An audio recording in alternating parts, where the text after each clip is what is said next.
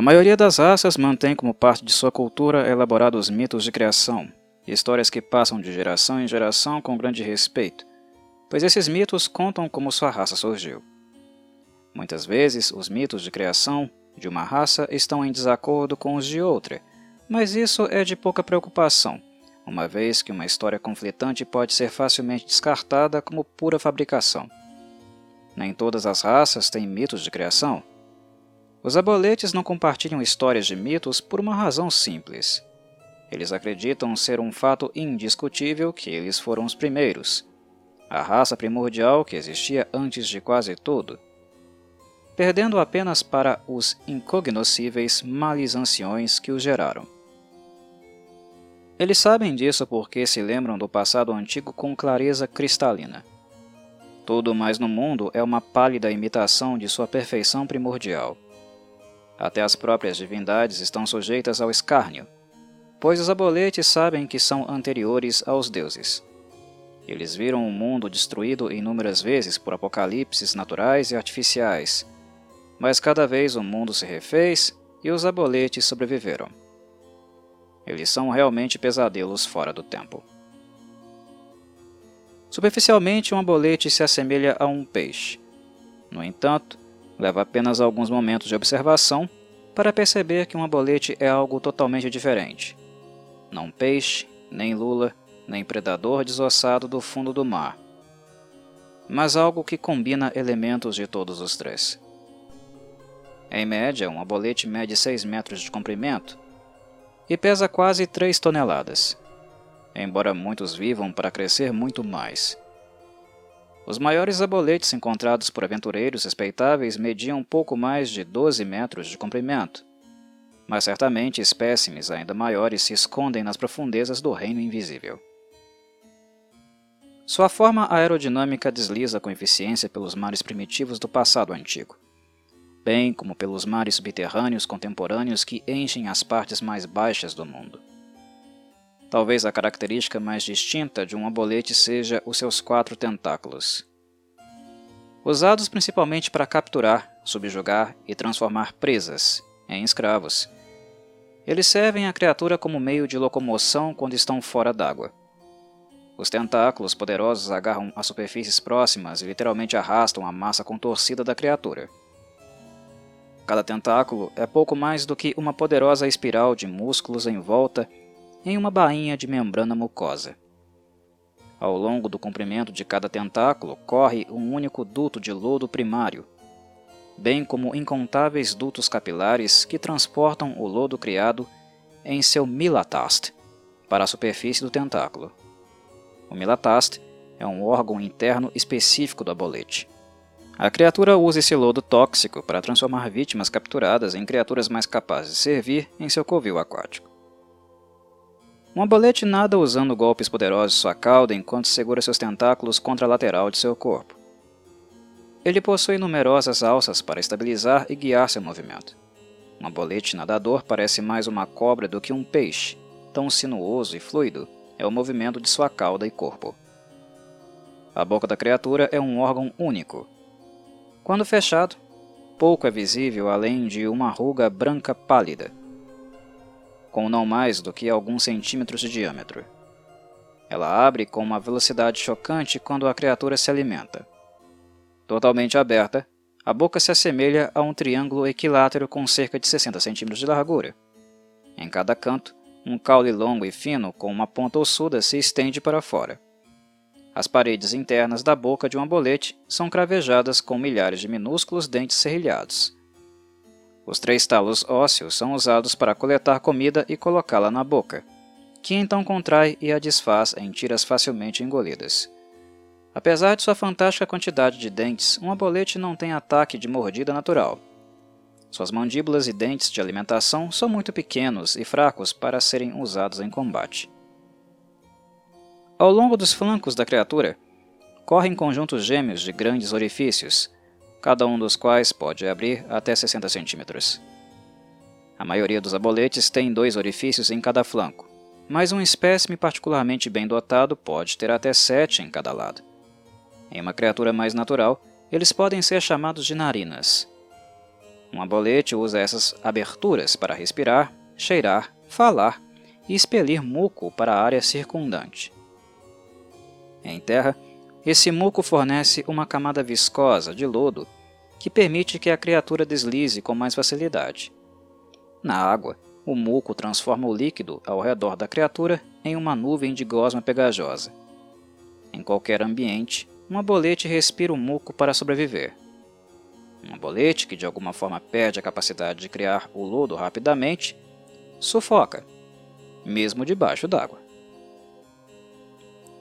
Seus sentidos são aproximadamente iguais aos de um humano, com exceção de sua visão. Os três olhos de um abolete enxergam tão bem quanto os de um humano na luz brilhante, mas na escuridão completa, eles dão à criatura a visão no escuro num raio de 18 metros. Todos os três olhos parecem pouco mais do que grandes ovais vermelhos. Nenhuma íris ou pupila é visível.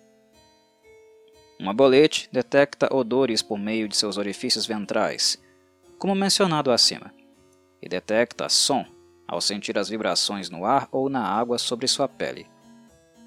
Com efeito, a pele da criatura atua como um grande tímpano.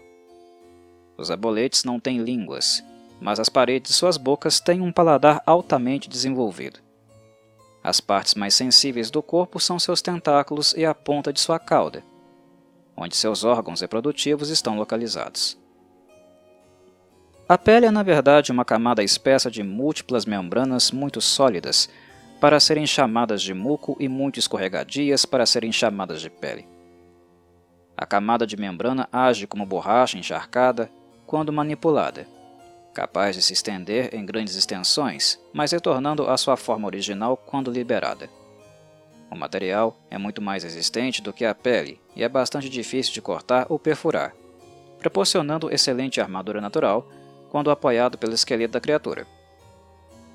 Para o observador casual, a pele membranosa parece ser de um verde escuro e nauseante. Mas, em uma inspeção mais próxima, um arco-íris de cores fracas pode ser visto dançando através e sob sua superfície. Esses lampejos de luz prismática não são meras invenções. São as energias latentes que a criatura usa para manifestar seus incríveis poderes psionicos. Quando a camada de membrana seca, ela se torna áspera, coriácea e completamente à prova d'água. Isso sela a umidade essencial dentro do saco, mas o processo de secagem é terrivelmente doloroso e debilitante para a criatura. As membranas de um abolete secam muito rapidamente quando a criatura está fora d'água.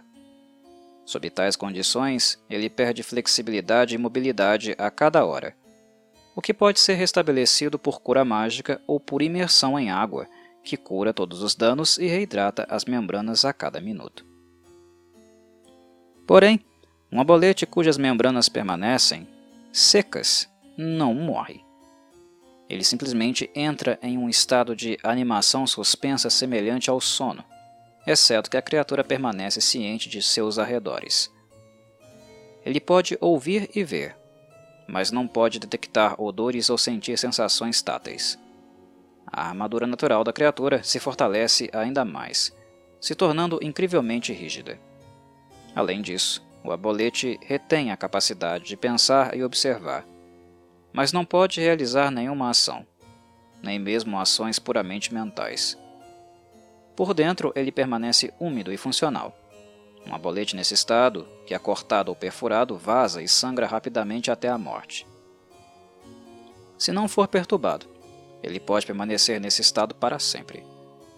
Isso é conhecido por aboletes como o sonho longo, e é considerado um destino muito pior do que a morte.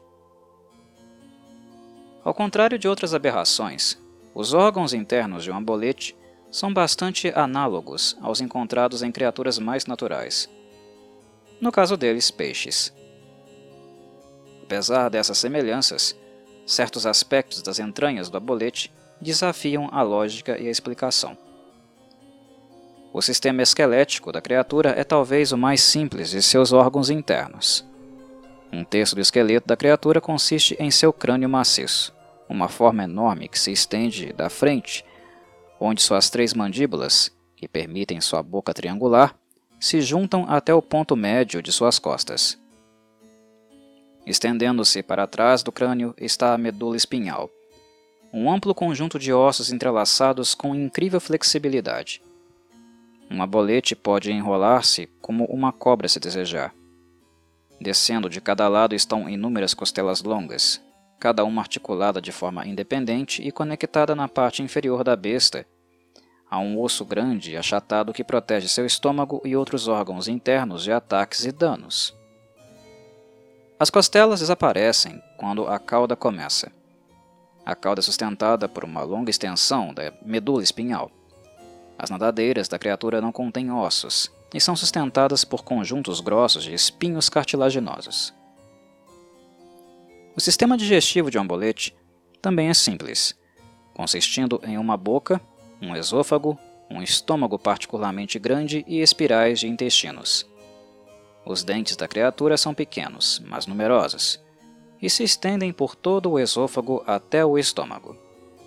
Um abolete leva vários minutos para engolir a comida, e esses pedaços são cortados e rasgados pelos dentes minúsculos em todo o caminho. A comida chega ao estômago como uma pasta. O estômago quebra ainda mais a comida e drena certa porção para um órgão longo e achatado preso entre o estômago e a parte inferior da caixa torácica. Este órgão faz parte do sistema respiratório e é conhecido como milatast. O processo real de extrair nutrição dos alimentos ocorre nos intestinos de um abolete. A criatura pode digerir carne, osso e matéria vegetal com igual facilidade. Outros materiais não são engolidos em primeiro lugar, ou passam pelo trato intestinal com muita dor. Embora comumente se acredite que os aboletes respiram água, eles não o fazem. Eles não possuem pulmões nem guelras, mas ainda assim precisam processar algo para fornecer energia ao sangue e ao corpo. O que quer que seja que respirem, só é encontrado no muco claro e escorregadio que produzem constantemente. Esse muco é gerado no milatast da criatura, o órgão mais próximo que um abolete tem de um pulmão. O milatast puxa a água dos numerosos orifícios ventrais do corpo da criatura, mistura-a com o material sifonado do estômago e esguicha a bagunça resultante de volta para fora do corpo onde interage com a água circundante para criar uma nuvem espessa de muco que a criatura pode então respirar. Um órgão semelhante ao milatast está localizado acima do estômago, aninhado entre seus dois corações. Este órgão, o niltast, converte o muco líquido em um gás de mau cheiro. Ao regular a quantidade de muco e gás nesse órgão semelhante à bexiga, um abolete pode rapidamente ganhar ou perder a flutuabilidade, e assim navegar mais facilmente pelas mudanças verticais de direção enquanto nada. Os gases gerados aqui também são usados para ajudar na respiração quando o monstro não está na água. O aspecto mais interessante do sistema circulatório de um ambolete é que ele tem dois corações. O coração principal está localizado logo acima dos intestinos, na parte inferior das costas da criatura. Este órgão bombeia sangue por todo o corpo e mantém a pressão arterial assim como faz um coração normal. Este coração está conectado ao coração secundário por meio de uma grande artéria e uma grande veia. A artéria passa pelo newtast da criatura, onde se encontra com o sistema respiratório. O segundo coração fornece sangue ao imenso cérebro do abolete e parece vitalizar o sangue com uma substância química ou enzima misteriosa de que apenas o cérebro precisa. O sangue abolete vem em duas cores. O sangue que abastece seu corpo é vermelho brilhante, enquanto o sangue que flui do coração secundário para o cérebro é roxo profundo, quase preto. Eles possuem órgãos reprodutivos masculinos e femininos. Para uma bolete, a reprodução é um processo profundamente pessoal que deve acontecer de forma isolada. Este é tipicamente tomado pelo desejo de botar ovos, uma vez a cada cinco anos, quando então ele se retira para uma área de solidão. Ele põe no máximo três ovos por vez.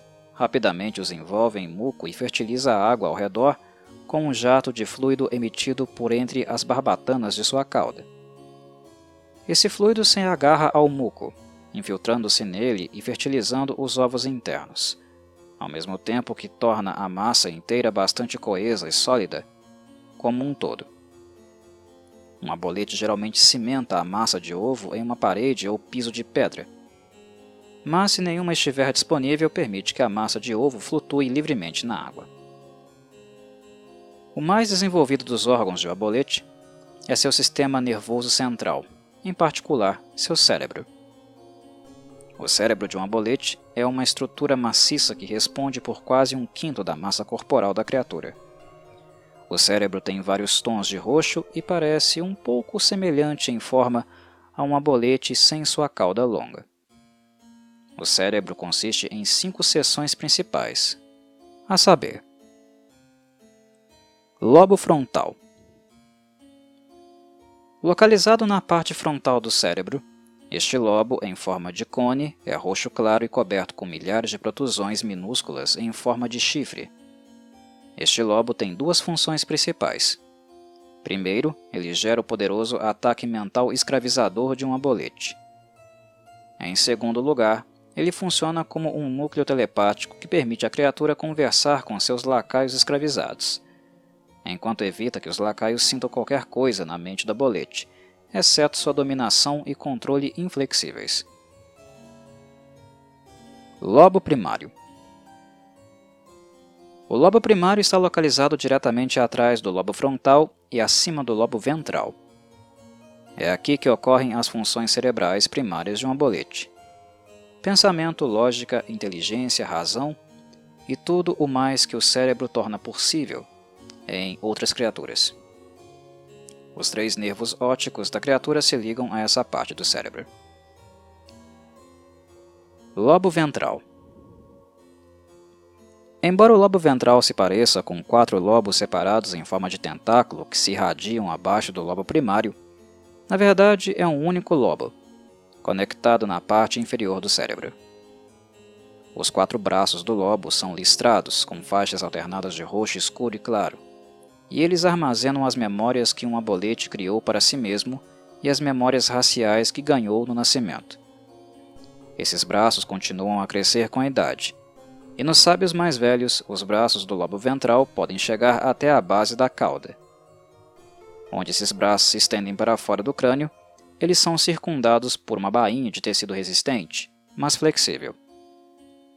O lobo em si é quase tão forte quanto um osso, embora permaneça tão flexível quanto os tentáculos da criatura. Lobo dorsal Embora o lobo ventral possa ser a maior parte do cérebro de um ambolete, o lobo dorsal é facilmente o mais impressionante visualmente. Localizado atrás do lobo primário, Consiste em uma massa contorcida de gavinhas roxas com pontas que piscam e pulsam com luz multicolorida.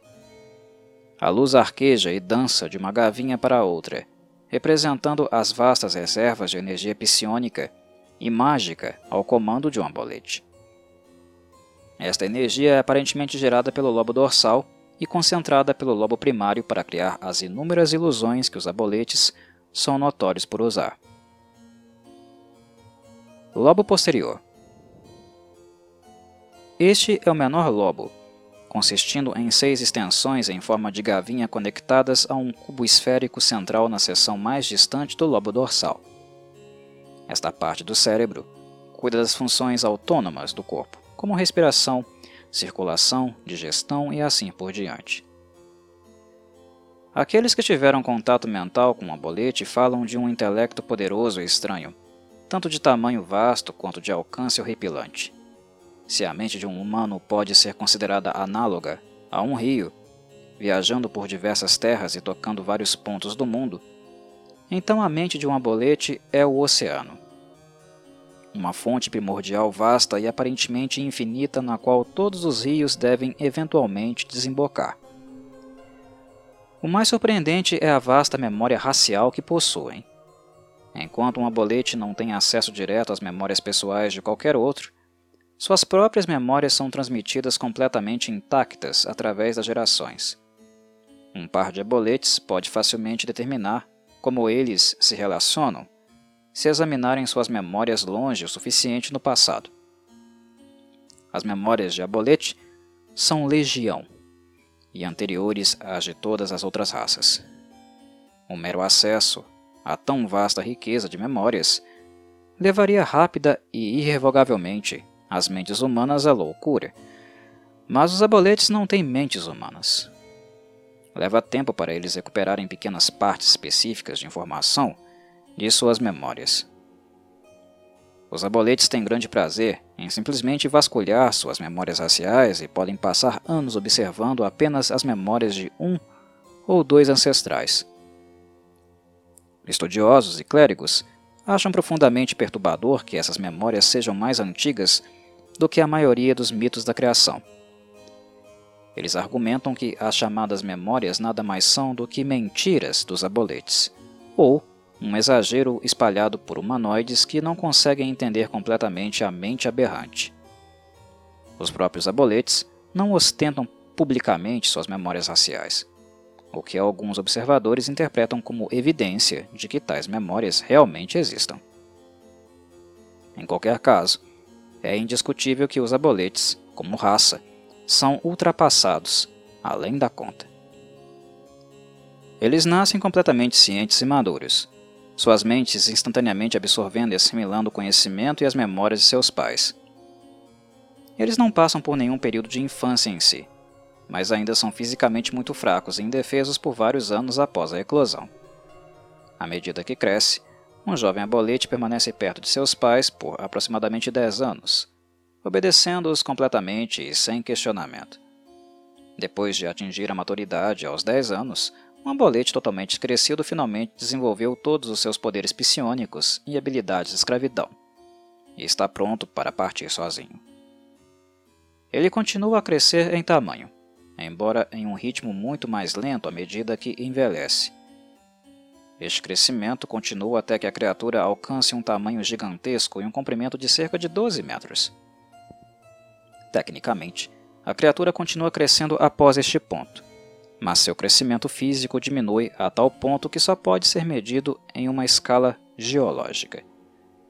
No entanto, é perfeitamente possível que existam aboletes maiores, uma vez que, exceto a morte por doença ou violência, os aboletes são efetivamente imortais. Suas mentes e corpos permanecem completamente formados aos 10 anos de idade, como são aos 10 mil e além. Tudo o que se expande nas mentes dos aboletes, à medida que envelhece, são suas memórias. Por via de regra, eles não são religiosos. Eles se lembram claramente da vida antes da chegada das divindades e não sentem necessidade de se prostrar diante de criaturas que são relativamente novas no mundo, não importa o quão poderosas essas criaturas reconhecidamente possam ser. Como resultado, os aboletes não têm nenhum conceito real de algo como é vida após a morte, e portanto não têm rituais para os mortos. Eles acreditam que qualquer um de seus companheiros morreu porque cometeu algum tipo de erro, que os levou à morte. Na melhor das hipóteses, eles são considerados sustento para se alimentar, e na pior, um testemunho apodrecido do fracasso, mal digno da energia necessária para descartar a carcaça. Um abolete morto é deixado para os lacaios da criatura manipularem. Não há cemitérios em sua cultura, pois construir um seria admitir a mortalidade. Embora possam subsistir filtrando organismos microscópicos da água circundante, eles veem essa prática como algo feito apenas em situação de desespero. Aboletes são carnívoros e gostam de se alimentar de uma grande variedade de carne. Eles gostam de peixes, lulas, polvos, baleias e águas-vivas. Mas seus alimentos preferidos são aqueles encontrados apenas na Terra. A carne de humanoides, especialmente a de humanos e gnomos, Svifneblin em particular, é considerada uma iguaria. Os aboletes consideram a carne de criaturas transformadas por seus tentáculos a mais saborosa e fácil de digerir, Então eles se esforçam para ter certeza de que a comida está devidamente temperada antes de se alimentar. Apesar de seu grande tamanho, um abolete não precisa comer muito para subsistir. Seu estômago e intestinos são tão fantasticamente eficientes que uma criatura típica do meio pode nutrir um estômago por um mês. Eles podem marcar seus escravos comendo porções não essenciais deles, ou simplesmente selecionar seu escravo menos eficiente na hora de uma refeição. Como um aspecto incomum do processo dietético de um abolete, ele ganha lampejos de memória e emoção do corpo da criatura que está sendo comida. Esses flashes vêm em momentos aleatórios, e são pouco mais do que memórias parciais ou emoções poderosas. Um abolete os considera como o auge da experiência culinária. Embora tenham existido por incontáveis eras, a forma e a função de seus corpos não evoluíram tanto quanto se poderia suspeitar ao longo do tempo. Isso pode ser devido ao fato de que suas memórias raciais de alguma forma servem para estagnar seu desenvolvimento encorajando-os a se conformarem com o passado. Ou pode ser simplesmente que sua forma atual representa o auge da perfeição para sua espécie, que qualquer adaptação ou evolução posterior não mais seria do que uma regressão nesse sentido. No entanto, existem algumas formas alternativas de aboletes que surgiram quando as criaturas se expandiram em novos terrenos e foram forçadas a mudar como resultado. Falemos de alguns deles. Abolete anfíbio Aboletes passam suas vidas inteiras debaixo d'água. Eles têm pouco interesse em explorar o mundo da superfície em qualquer extensão. É para isso que servem os escravos, certo? No entanto, alguns deles, particularmente aqueles que ficam presos após o colapso de cavernas ou que são forçados a fugir de sua cidade natal por algum motivo, devem morar em áreas que não são ideais para sua fisiologia. Aboletes presos em áreas secas sucumbem rapidamente aos longos sonhos. Mas aqueles presos em áreas com pelo menos um pouco de água, como um pântano, podem se adaptar com o tempo. Esses aboletes anfíbios são idênticos aos seus parentes aquáticos, exceto que sua velocidade em terra é maior e sua velocidade a nado diminui. A qualidade anfíbia, obviamente, implica que eles podem respirar tanto ar quanto água. Eles podem sobreviver indefinidamente na terra e secam ou sucumbem ao longo, ao longo sonho apenas se receberem danos não letais suficientes de sede ou fome para ficarem inconscientes. O Obelev, abolete aéreo. A variante abolete mais exótica e incomum é o Obelif recluso, ou abolete aéreo, como são conhecidos pelos poucos que os encontraram. Um Obelef parece semelhante a um abolete em forma, exceto que sua cauda não tem linguado e sua coloração é um azul esverdeado mais profundo. Os obelifes não podem ser considerados aquáticos e tampouco possuem velocidade de natação. Seu subtipo é aéreo e possuem uma velocidade de voo relativamente boa. A habilidade de um obelif de voar é uma habilidade sobrenatural. A maioria deles são neutros, maus ou caóticos. De hábito solitário, eles se contentam em morar nas nuvens altas, com seus pensamentos desconhecidos, raramente fazendo escravos. Eles fazem suas casas dentro de nuvens vastas e perpétuas cheias de umidade densa e mantidas por sua magia ancestral. Não se sabe como os Wobeliths passaram a habitar nos confins distantes dos céus, mas provavelmente tem algo a ver com sua rejeição intrínseca das tradições da abolição da história e da sociedade. Abolete Estígio Há eras atrás, uma grande cidade de Abolete, excepcionalmente gigantesca, administrou um incrível feito de magia e transportou um mundo inteiro de escravos e lacaios do plano material para os nove infernos. Eles chegaram à camada conhecida como Estígia e lá floresceram. Desde aquela época, a influência dos nove infernos mudou esses aboletes, infundindo-os com a magia maligna congelada da Estígia e criando uma espécie inteiramente nova. Os aboletes estígios governam nações de batezu aquáticos e escravos abatidos de incontáveis mundos e planos.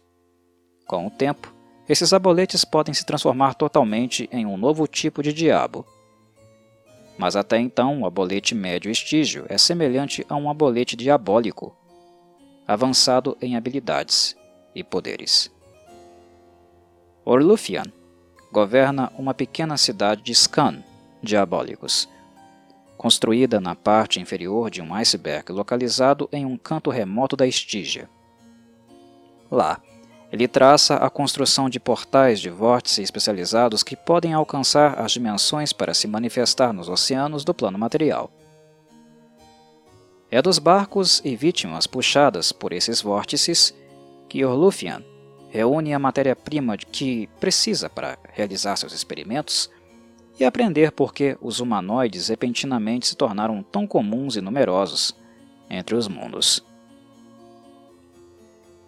Aboletes são caracterizados por sua natureza ancestral. Eles se lembram da ascensão e queda de inúmeras nações, a fundação das primeiras religiões, a formação de cadeias de montanhas e a criação dos próprios mares. Eles tiveram mais tempo para construir seus impérios do que qualquer outra raça esses impérios ascenderam e entraram em declínio em escala geológica ao longo das eras. Como criaturas, eles são forças primordiais, incognoscíveis para qualquer coisa, exceto para sua própria espécie. Eles existem há milhões de anos, e qualquer crônica de sua história, mesmo com um pequeno nível de detalhe, exigiria um tomo com milhares de páginas. Ainda assim, Apesar de sua idade, a raça segue certas tendências inexoráveis, assim como a vida e a morte de montanhas e oceanos seguem um caminho cíclico. Para entender a origem da raça abolete, deve-se primeiro perceber que outras entidades existiam muito antes mesmo deles próprios, e seus objetivos e desejos eram estranhos e desconhecidos para a humanidade. No entanto, eles existiam como espaços entre a realidade e a possibilidade. Os sábios modernos teorizam que essas criaturas podem ser a fonte primária da dimensão conhecida como reino distante, enquanto outros argumentam que sua presença apenas possibilitou a existência desta dimensão e que o reino distante é apenas um de uma miríade de seus trabalhos. Os sábios se referem a esses seres coletivamente como os males anciões. Um deles foi a fonte da raça Abolete, que, por sua vez, conhecem essa entidade pelo nome de Piscaefsis, termo que se traduz aproximadamente como Rainha de Sangue. Pois foi de seu sangue que o abolete primordial foi gerado. Piscaefsis Desde então se retirou do mundo físico e, embora cultistas insanos tentem, periodicamente, chamar a Rainha de Sangue de volta, ela nunca fica por muito tempo. Seus interesses estão além dessa dimensão. Os próprios aboletes entendem isso, e eles sabem que a Rainha de Sangue não os gerou por curiosidade científica ou necessidade de companhia. Na melhor das hipóteses, a fundação de sua raça foi um acidente cósmico que surgiu meramente como um subproduto da interação entre o corpo da rainha de sangue e o mundo material. No entanto, esse conceito não perturba os aboletes. Se sua progenitora for indiferente e insensível a eles, eles então estão livres para fazer seu próprio progresso através da existência, sem medo de represálias ou desejo de agradar. O que a raça abolete fez e continuará a fazer ela faz por si mesma. Desde seu início, os aboletes fundaram incontáveis impérios nas regiões aquáticas do mundo. Seu primeiro império continua sendo mais duradouro e expansivo. Construído quando o próprio mundo era uma rocha estéril de mares ferventes e céus sufocantes, este império se estendeu por todo o globo. Com o mundo já sob seu controle, os aboletes voltaram seus intelectos para outras atividades, principalmente a criação de lacaios para realizar as tarefas diárias sombrias de manter seu império funcionando. Eles experimentaram inúmeras formas de vida, incluindo constructos, limos, elementais, vermes e eventualmente criaturas mais complexas como animais, feras mágicas e até mesmo humanoides. O mundo do Império Primitivo era um lugar de noite eterna, golfos oceânicos verdadeiramente vastos e monstruosidades retorcidas modeladas pelos aboletes à sua própria imagem. Por eras eternas, este império primitivo prosperou, até que o desastre aconteceu. O que exatamente destruiu o Império Primordial é conhecido apenas pelos aboletes, e eles não falam disso nem mesmo entre eles. Sábios de outras raças postularam teorias. Talvez suas raças de escravos tenham conseguido se rebelar contra eles. Talvez algum grande desastre natural tenha ocorrido. Talvez os aboletes tenham se voltado contra si mesmos, em um ataque de autodestruição. Talvez a Rainha de Sangue ou outro dos males anciões tenha retornado e causado uma devastação inimaginável. Uma teoria popular sustenta que as raças de escravos desenvolveram algo novo ao longo daqueles milhões de anos, algo com que os aboletes não tinham experiência anterior e estavam, portanto, totalmente despreparados para se defender. Essa teoria afirma que as raças de escravos desenvolveram fé e descobriram que havia criaturas acima dos aboletes, criaturas com poder ainda mais inspirador. Aparentemente, esses escravos chamaram as divindades à existência, e as divindades derrotaram os aboletes, deixando-os como apenas uma sombra de sua antiga glória. Isso, se for verdade, ajudaria muito a explicar o desdém cultural da raça abolete pela magia divina. Seja qual for a causa, a devastação do Império Primitivo não foi totalmente completa. As ruínas do Império sobreviveram aqui e ali, estruturas terríveis fundadas em princípios geométricos vis e impuros. Enquanto os próprios aboletes foram quase obliterados, pelo menos alguns sobreviveram. Pode até ser possível que apenas um sobreviveu, pois um único abolete, com o tempo, pode gerar legiões. Em qualquer caso, o mundo estava livre de seu reinado por outro período de tempo, talvez milhões de anos. Quando os aboletes emergiram novamente de onde quer que tenham se escondido, foi para um estranho mundo novo, com uma profusão de vida além do que haviam conseguido alcançar. Eles não podiam saber se esta vida havia sido visitada por uma força externa da natureza divina, ou se seus escravos sobreviventes e experimentos vivos simplesmente evoluíram durante sua ausência. Os aboletes não se importavam eles simplesmente sabiam que o mundo era deles, e todos os outros seres eram vermes para serem exterminados. Assim, eles iniciaram uma grande cruzada para retomar o mundo. Ao longo dos milênios, seus esforços se repetiram inúmeras vezes.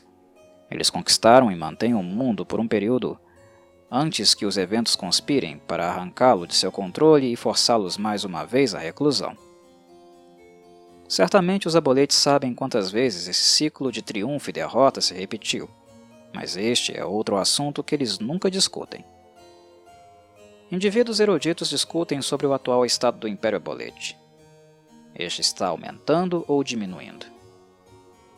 O crescimento e declínio dessa raça se espalham por períodos tão vastos de tempo que é semelhante à observação de eventos em uma escala geológica. Um pessimista acredita que os aboletes ainda estão construindo suas forças e se preparando para um ataque ao mundo, enquanto um otimista vê que eles estão novamente em declínio. Seja qual for a verdade, é improvável que a raça veja qualquer mudança em sua atividade nos próximos milhares de anos. No entanto, sempre existe a possibilidade de eventos imprevistos. Assim como uma erupção vulcânica massiva pode mudar a face de um mundo da noite para o dia, um único evento pode mudar a força e o poder da raça bolete para melhor ou pior. Aboletes são uma raça de agnósticos. Eles reconhecem a existência de divindades das raças inferiores, porque quando uma prova tão óbvia como a cura divina prevalece no mundo, apenas um tolo negaria a presença dos deuses, e os aboletes não são tolos. Ainda assim, eles não veem as divindades como infalíveis ou todo-poderosas, pois se de fato as divindades tinham tal poder, então por que os aboletes têm permissão para existir? Sua própria existência continua, e memórias de um tempo antes dos deuses são todas as provas de que precisam para justificar seu desdém pelo divino. Os aboletes reconhecem o fato de que os deuses são poderosos, mas eles também sabem que os males anciões existiam antes das divindades do mundo atual, e eles sabem que os males anciões permanecerão depois que o mundo chegar ao fim. Eles estão além da eternidade. Mentes abolete não entendem um conceito de fé, mas eles entendem um conceito de respeito então tais criaturas prestam seus respeitos a esses males anciões, mesmo não, adora, mesmo não adorando ou recebendo ajuda divina. Eles constroem grandes estátuas em suas cidades e modelam seus edifícios de acordo com a suposta forma das entidades, mas os aboletes não os bajulam ou esperam nada deles. Na verdade, é duvidoso que qualquer um dos males anciões olhe mais favoravelmente para os aboletes do que para quaisquer outras criaturas. No entanto, esse respeito é o mais próximo que a raça chega de uma religião real. Dos vários males anciões, os aboletes guardam a maioria de sua admiração e interesse por cinco seletos. Esses cinco males anciões são aqueles cuja atividades e perambulações dimensionais os colocam mais frequentemente em contato com o plano material. Como oponentes, todos esses males anciões devem ser iguais aos mais poderosos dos lordes demoníacos ou mesmo às próprias divindades. Encontrar um mal ancião em combate deve fazer até mesmo o maior dos heróis épicos se encolher. Um uso melhor para esses seres é mantê-los como conceitos abstratos à espreita, na escuridão turbulenta além do limite da sanidade terrores perpétuos cuja existência ameaça a vida, mas nunca pode ser derrotada. Cada um dos cinco males anciões, mais comumente associados com os aboletes, serão detalhados a seguir. Dois deles estão entre os poucos de sua espécie que existem inteiramente no mundo material, enquanto os outros são interessantes por causa de sua influência passageira no mundo em geral.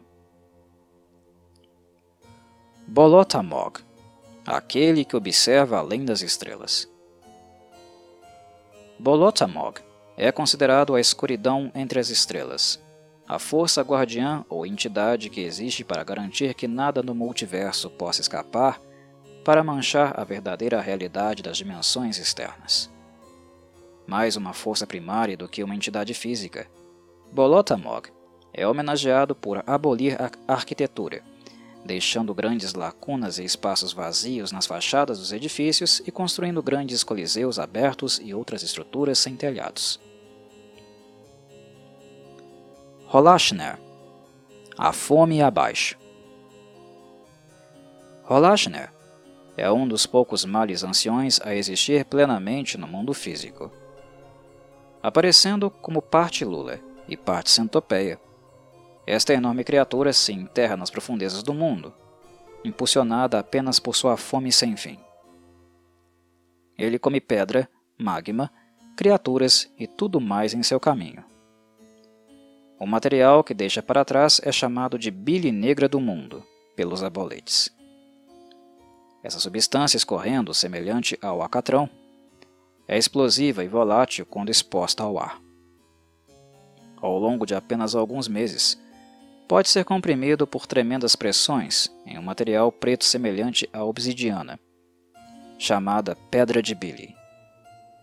Felizmente para o mundo, o progresso de Rolashner nas profundezas é muito mais lento do que o tempo necessário para que a pedra de Billy volte a se transformar em pedra normal.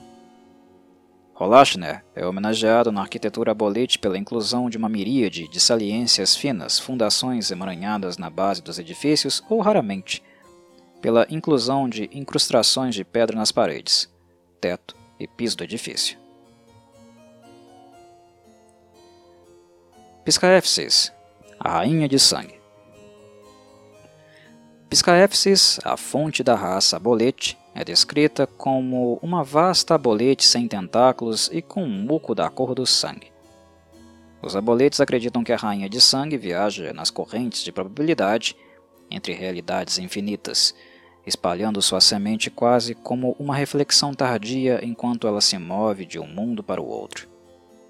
Os aboletes não esperam seu retorno, mas se ela voltasse e gerasse um novo descendente abolete, isso seria a prova de que a existência é um reino circular, mas finito, e portanto capaz de ser completamente conquistado.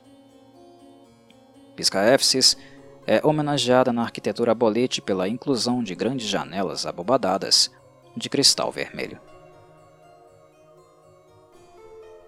Shototog o comedor de mundos. Shototog compartilha uma qualidade com Rolashner. É um dos poucos males anciões a existir inteiramente dentro do reino do plano material. Ele reside em um canto distante do multiverso, uma massa ondulante de fluido fervente do tamanho de uma montanha. Shototog viaja pelos abismos do espaço de um mundo a outro, envenenando e parasitando qualquer um em que pousar. Com cada destruição, as forças fundamentais do plano material mudam ligeiramente, mas com o tempo, essas mudanças alteram significativamente o multiverso.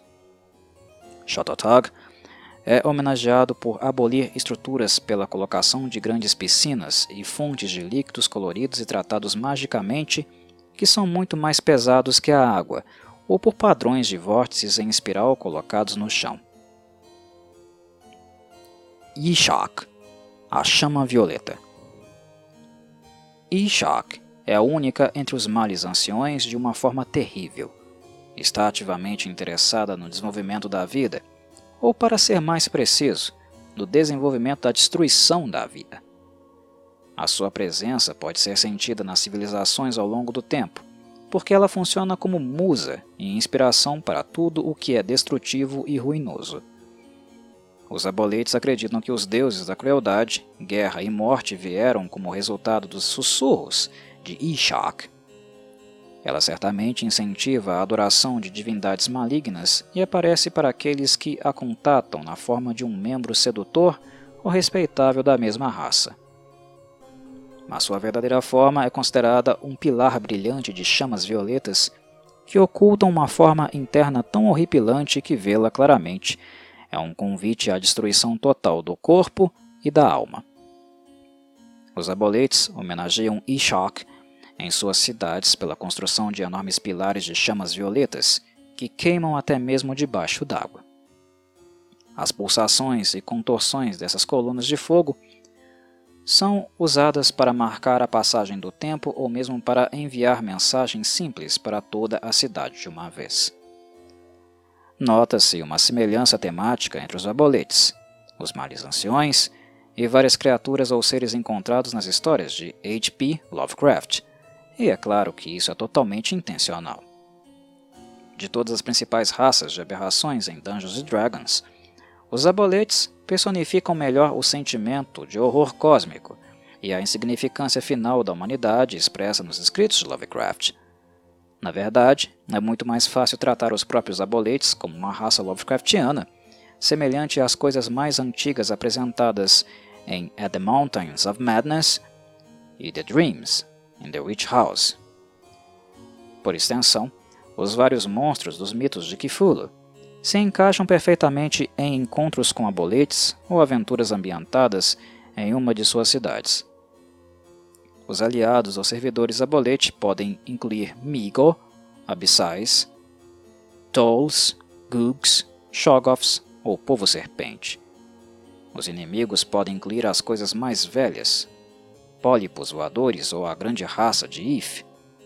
Da mesma forma, os cinco males antigos comumente honrados pelos aboletes, podem ser grandes antigos ou deuses externos previamente desconhecidos, ou talvez sejam apenas nomes alternativos para entidades mais familiares. Polotamog se aproxima do conceito de Yog Sothoth. Holashner de Shudmel, ou de Satokwa. Piscaefsis, de Kifulo, ou Shub Nigurath. Shototog, de Azatot, e Ishak, de Nyarlathotep, ou Hastur. Aboletes empregam uma linguagem fantasticamente complexa que é difícil para criaturas com apenas uma boca reproduzir. Eles falam através das numerosas aberturas ao longo de seus flancos, os mesmos orifícios que eles usam para respirar e expelir muco na água circundante. O mais simples conceito à palavra requer apenas um orifício, mas quanto mais complicado uma palavra ou conceito, mais aberturas são necessárias para pronunciá-lo apropriadamente. Sem exceção, os aboletes eruditos têm mais bocas do que seus parentes pouco dotados. Criaturas menores, com apenas uma boca, podem falar abolete, mas elas são limitadas apenas às palavras mais simples ou forçadas a imitar os sons complexos por meio de improvisação ou ferramentas adicionais, como flautas, gaitas de fole ou grandes chifres de latão, como tubas ou trombones. Em qualquer caso, para um abolete, o orador soa inculto e estúpido. A linguagem escrita é igualmente complexa, com centenas de milhares de glifos intrincados, semelhantes a hieróglifos abstratos.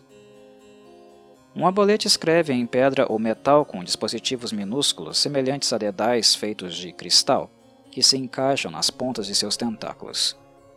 Um abolete mergulha os cristais em ácidos densos que não são facilmente lavados pela água e então grava as runas diretamente na pedra ou tablete de metal.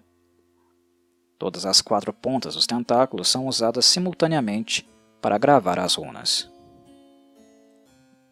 Uma criatura com apenas uma ou duas mãos leva um tempo proporcionalmente mais longo para escrever em abolete. Os nomes de abolete, tanto para eles próprios quanto para suas cidades, variam de extremamente complexos agourentamente simples. Eles fazem pouca distinção entre o nome de um abolete específico e o nome de sua cidade, e frequentemente o nome de uma cidade abolete é o mesmo do abolete fundador.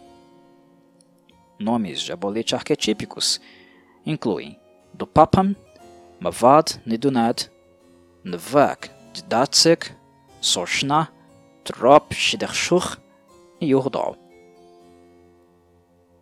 Embora os aboletes se vejam como os governantes legítimos da criação, eles também são lógicos e realistas.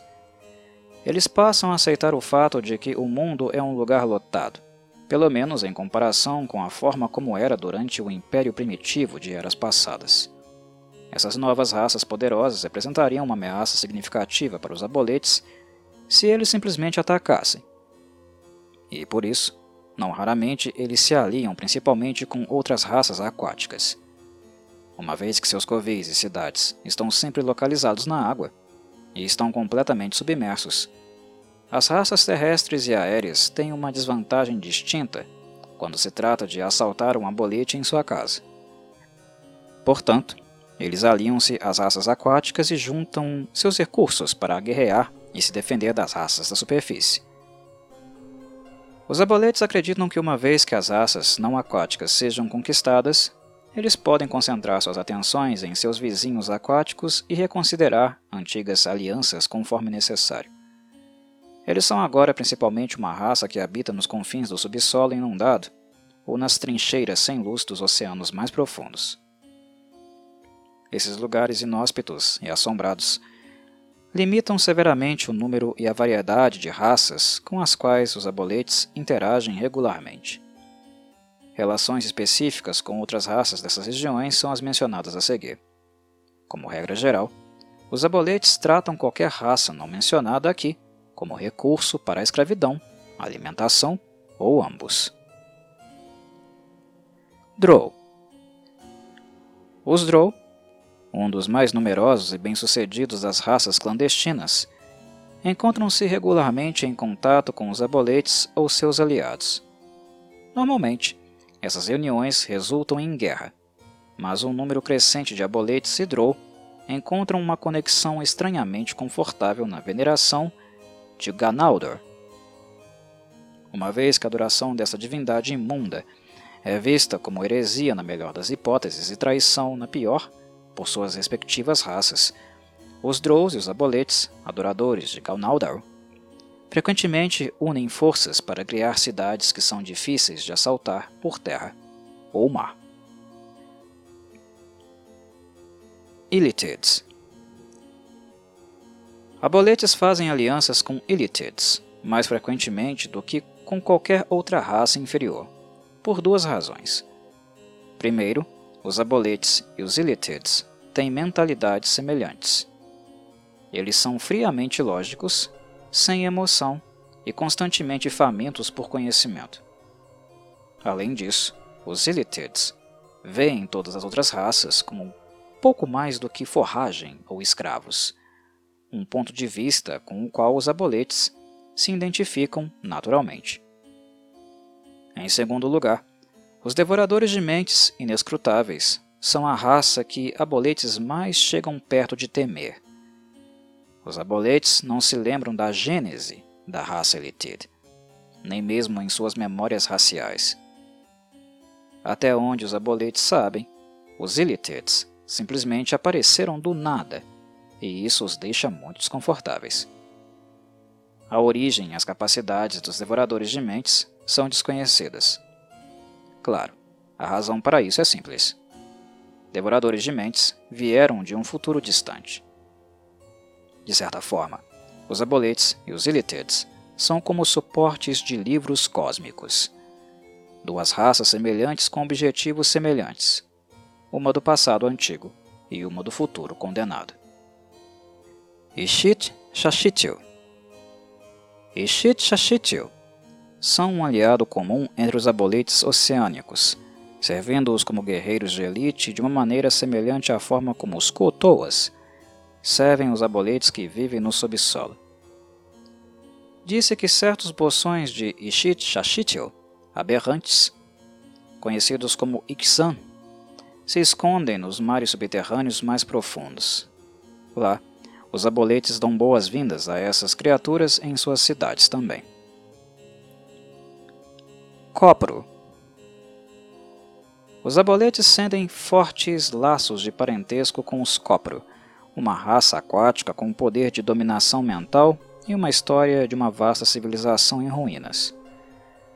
No entanto, onde os aboletes recuperaram a glória de seus impérios passados muitas vezes ao longo das eras, os Copro ainda não reconstruíram suas cidades. Krakens os aboletes prestam a esses poderosos e ferozes senhores das profundezas uma medida de respeito semelhante àquela dada aos próprios males anciões. Determinados o suficiente para serem difíceis de escravizar, e poderosos o suficiente para transformar um abolete em polpa em segundos, os krakens têm um amplo espaço. Uma cidade abolete pode tentar cortejar um kraken com ofertas de aliança, talvez um comércio de escravos e tesouros em troca de defesa e lealdade. Mas eles raramente tentam coagir estes seres poderosos. Um kraken que escapou da escravidão é uma força que poucos aboletes desejam encontrar. Kotoas Os Kotoas são uma escolha óbvia como aliados dos aboletes por muitas razões. Primeiro, eles são individualmente muito mais fracos do que os aboletes e podem ser pressionados à servidão.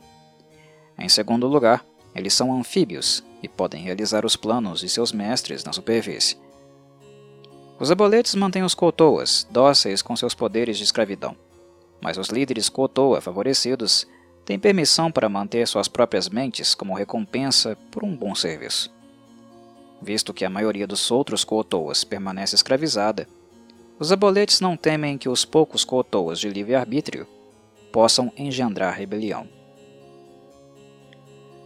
As cidades dos aboletes estão localizadas principalmente em mares subterrâneos profundos e cursos d'água enterrados, milhas abaixo da superfície do mundo. Mas nem todos eles moram nessas infames cidades submersas.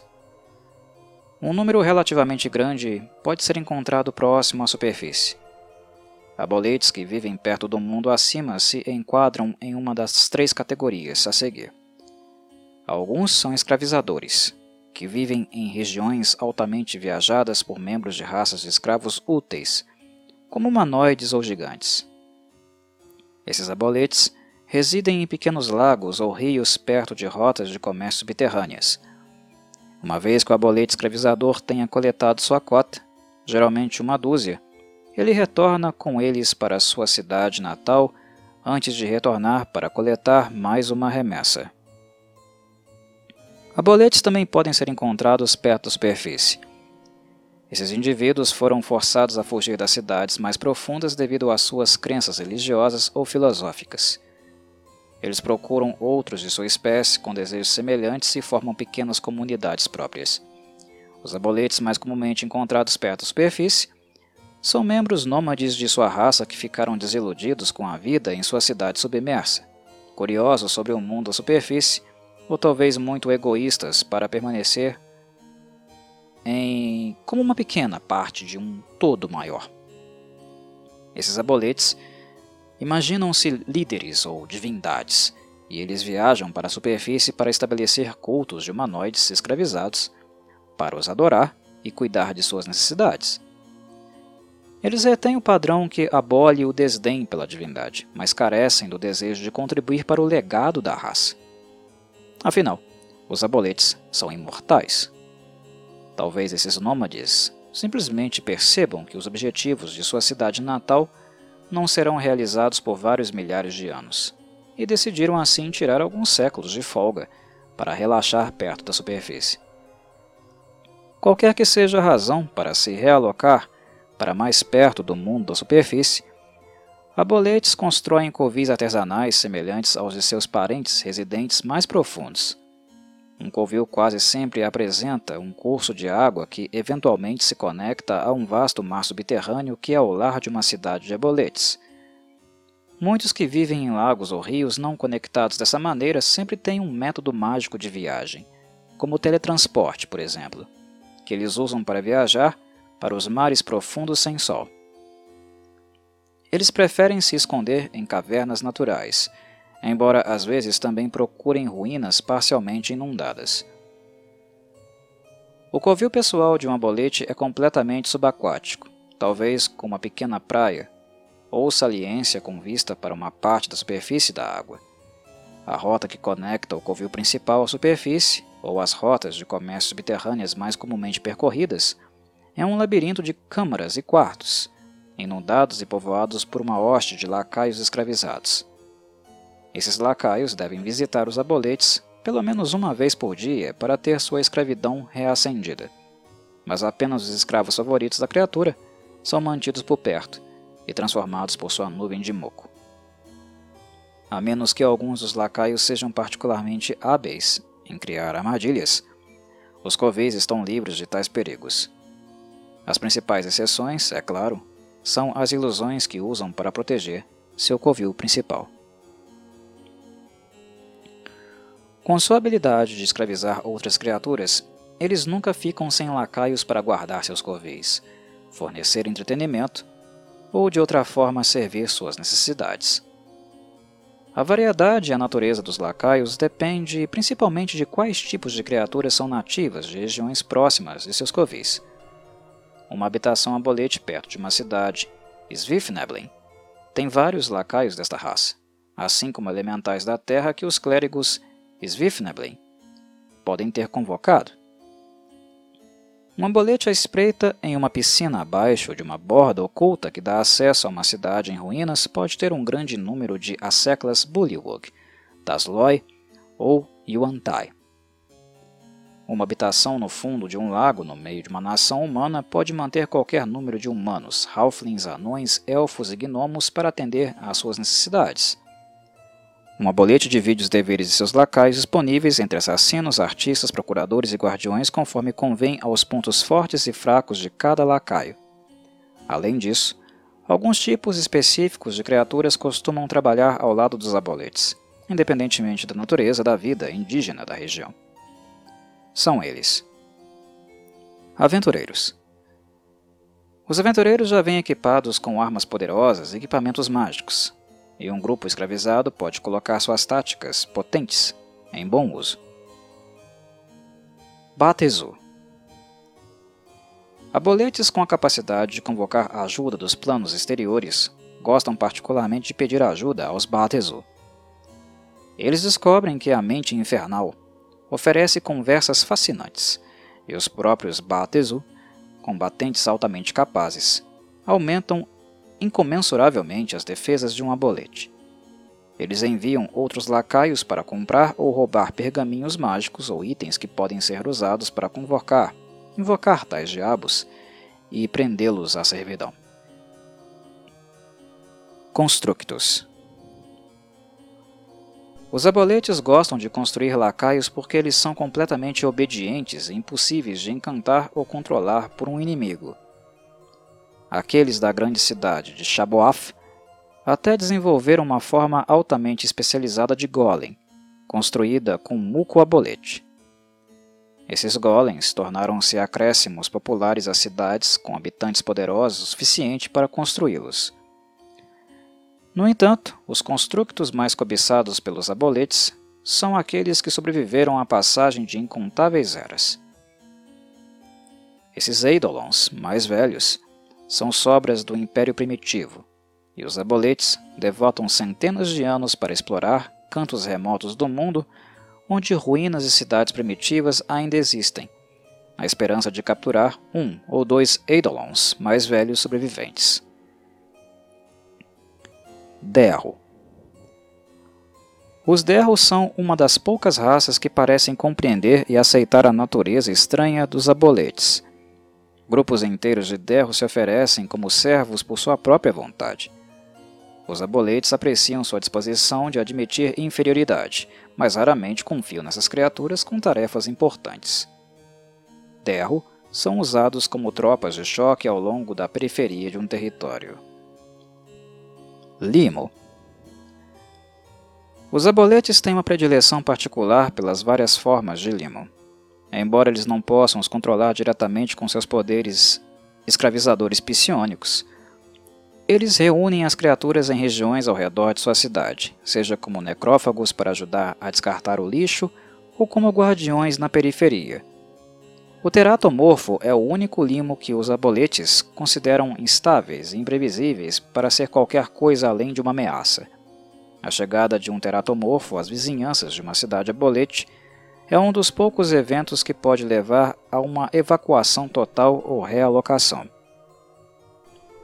Scam Os lacaios mais icônicos são os Scam. Criados a partir de uma linhagem humana, esses humanoides anfíbios são criados por sua força e habilidade de combate. O número de Scam que um abolete comanda é uma excelente indicação da posição deste abolete em sua sociedade. A analogia mais próxima da sociedade humana é a coleta e criação de cavalos de guerra. As cidades aboletes são lugares verdadeiramente estranhos e aterrorizantes, totalmente primitivos em sentimento e ofensivos para aqueles acostumados a estruturas com bordas duras, linhas retas e cores suaves. Elas são construídas completamente subaquáticas e, como as águas ajudam a sustentar os edifícios, as torre, torres e espirais podem ser de uma magnitude muito maior do que qualquer coisa na superfície. Essas torres apresentam numerosos túneis e aberturas para permitir que as correntes de água fluam ao redor e através delas para evitar o colapso. As cidades podem ser erguidas do fundo do mar pela vontade dos governantes, seja por meio do uso de magias poderosas ou de um dispositivo mágico. Essas então vagam pelas profundezas do mar ou sobem à superfície, flutuando como ilhas horríveis. Os edifícios são feitos de pedra e construídos com a ajuda de magia, mas às vezes por meio do trabalho escravo talentoso e bem dirigido também. Os edifícios podem ser compostos de formas sinuosas inclinadas que parecem derretidas ou cancerosas, ou podem ser torres finas e altas com múltiplas ameias, retorcidas e pontas denteadas. Juntas, uma cidade a bolete parece com conchas descartadas de enormes moluscos pré-históricos espalhadas no fundo do oceano. Como mencionado, Os aboletes decoram seus edifícios com floreios destinados a homenagear ou evocar as memórias dos males anciões. Desnecessário dizer que esses enfeites criam ainda mais uma sensação de que algo está errado sobre uma cidade abolete. Os estilos arquitetônicos perturbadores e estranhos encontrados são tipicamente influências diretas copiadas de suas memórias do Império Primitivo. Mas no caso das cidades maiores e mais isoladas, esses edifícios podem incorporar estruturas reais que sobreviveram desde o Império Primitivo até a Era Moderna. Esses edifícios fervilham com um senso de história taciturna, e danificá-los é visto como a maior ofensa possível à raça abolete. Cada um deles normalmente vive em um prédio muito maior do que precisa, porque as partes inferiores são reservadas para seus escravos. Os líderes de uma cidade são sempre aboletes sábios. As cidades pequenas têm apenas um líder, enquanto nas cidades maiores, vários aboletes sábios podem trabalhar juntos como um conselho.